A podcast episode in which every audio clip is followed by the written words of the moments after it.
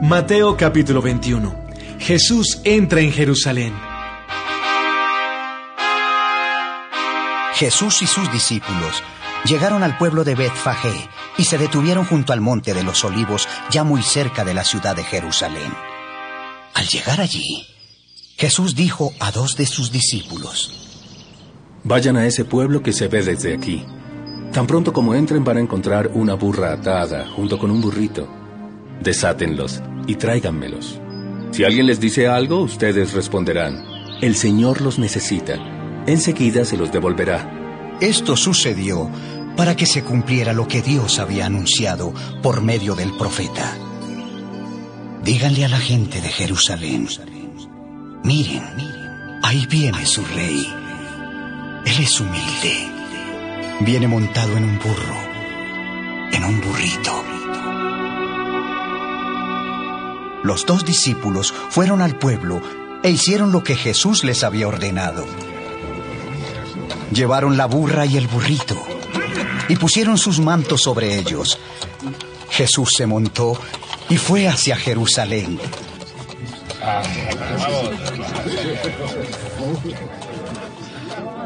Muchas personas empezaron a extender sus mantos en el camino por donde iba a pasar Jesús. Otros cortaron ramas de árboles y también las pusieron como alfombra en el suelo. Y toda la gente, tanto la que iba delante de él como la que iba detrás, gritaba. Sálvanos, Dios Altísimo. Sálvanos de parte de Dios, que vienes de parte de Dios. Sálvanos, Dios Altísimo. Sálvanos, Dios Altísimo.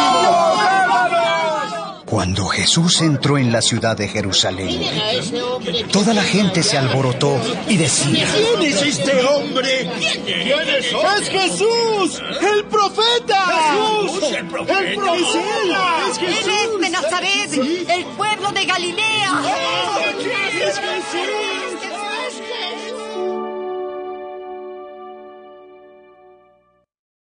Jesús y los comerciantes del templo.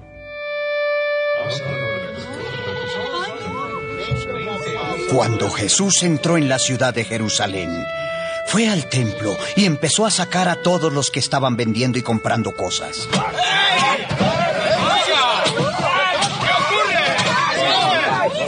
Derribó las mesas de los que cambiaban dinero de otros países por dinero del templo.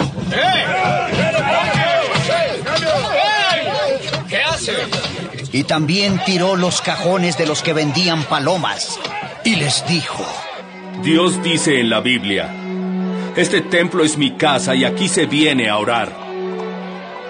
Pero ustedes lo han convertido en cueva de ladrones. Luego algunos ciegos y otros que no podían caminar se acercaron a Jesús y él los sanó.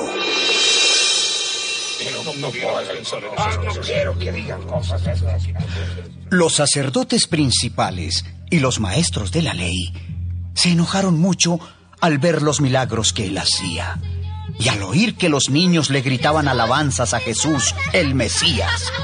Por eso le dijeron, ¿Acaso no oyes lo que estos niños están diciendo? Sí, los oigo bien. ¿No recuerdan lo que dice la Biblia? Los niños pequeños, los que aún son bebés, te cantarán alabanzas. Luego Jesús salió de Jerusalén y se fue al pueblo de Betania. Allí pasó la noche. Jesús y la higuera. Muy de mañana, Jesús fue otra vez a la ciudad de Jerusalén. En el camino, tuvo hambre y vio por allí una higuera. Pero cuando se acercó, no encontró ningún higo para comer.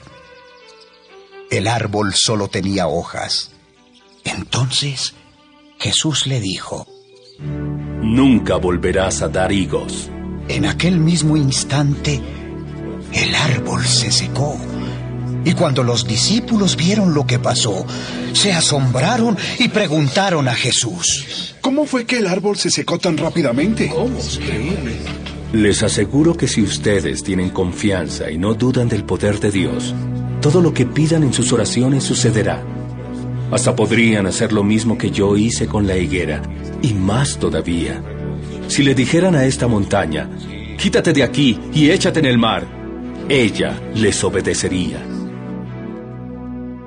La autoridad de Jesús. Jesús entró en el templo y comenzó a enseñar a la gente. Los sacerdotes principales y los líderes del país se acercaron a Jesús y le preguntaron, ¿Quién te dio autoridad para hacer todo esto? ¿Quién lo dijo? Yo también voy a preguntarles algo. ¿Quién le dio autoridad a Juan el Bautista para bautizar? ¿Dios o alguna otra persona?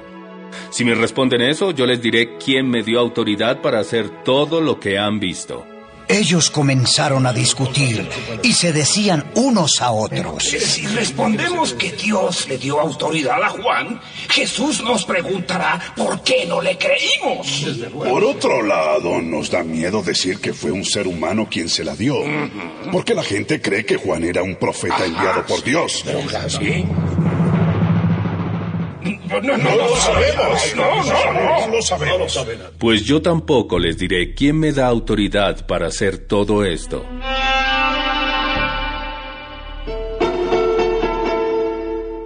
Los dos hijos.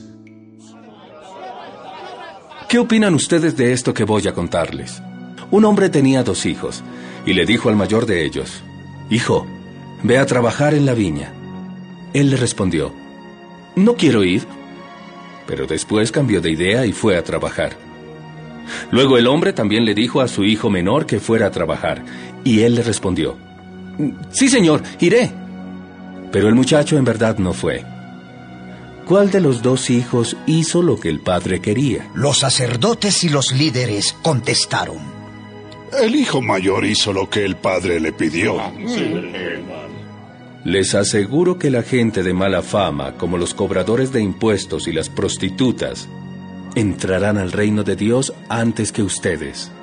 Porque Juan el Bautista vino y les enseñó cómo hacer lo bueno y obedecer a Dios.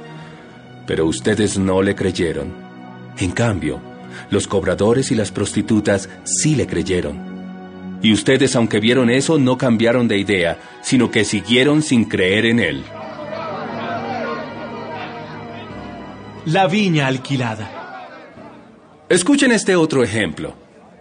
El dueño de un terreno sembró una viña y construyó un cerco alrededor de ella. Preparó un lugar para hacer vino con las uvas que cosechara y construyó una torre para vigilar el terreno. Luego, alquiló la viña a unos hombres y se fue de viaje. Cuando llegó el tiempo de la cosecha, el dueño del terreno envió a unos sirvientes para pedir la parte de la cosecha que le correspondía. Pero los que alquilaron la viña trataron mal a los sirvientes.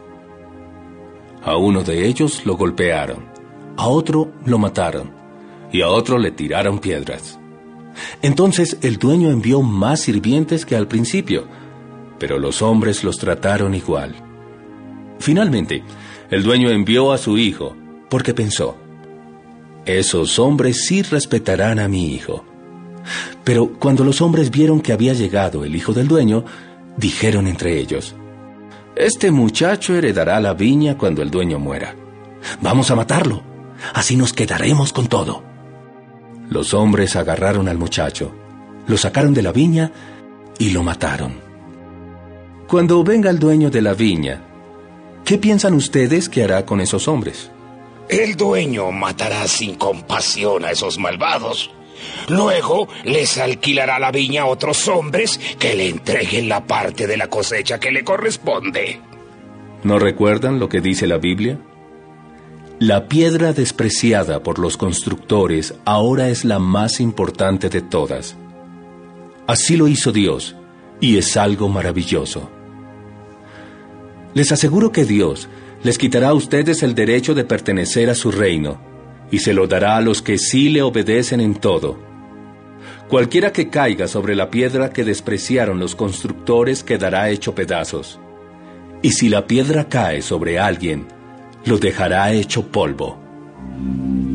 Cuando los sacerdotes principales y los fariseos escucharon estas comparaciones y ejemplos, se dieron cuenta de que Jesús hablaba de ellos.